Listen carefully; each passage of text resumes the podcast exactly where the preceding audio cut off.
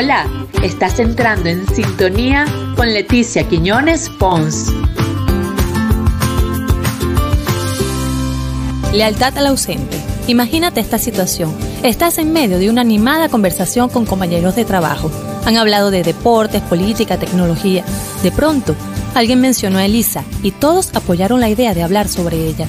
Se ha tejido una emocionante trama y tú agregas tu propia dosis de picardía, criticas sus métodos de trabajo y alguien más crea una sospecha sobre una relación amorosa.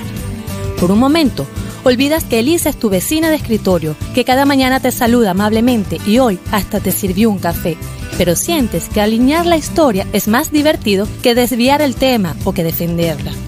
Días más tarde ves al mismo grupo y cuando te acercas ves que allí está Elisa, formando parte de la tertulia. Oyes las risas y puedes distinguir los intrigantes susurros. Quieres acercarte, pero tu conciencia te frena. De pronto salta tu nombre, seguido por una carcajada. Te molestas, hablando de mí a mis espaldas, y en especial Elisa. No puede ser. Ahora dejemos el caso hipotético. Seguramente no hay una Elisa, ni hablaste mal de nadie, ni siquiera escuchaste a alguien riendo a costa tuya.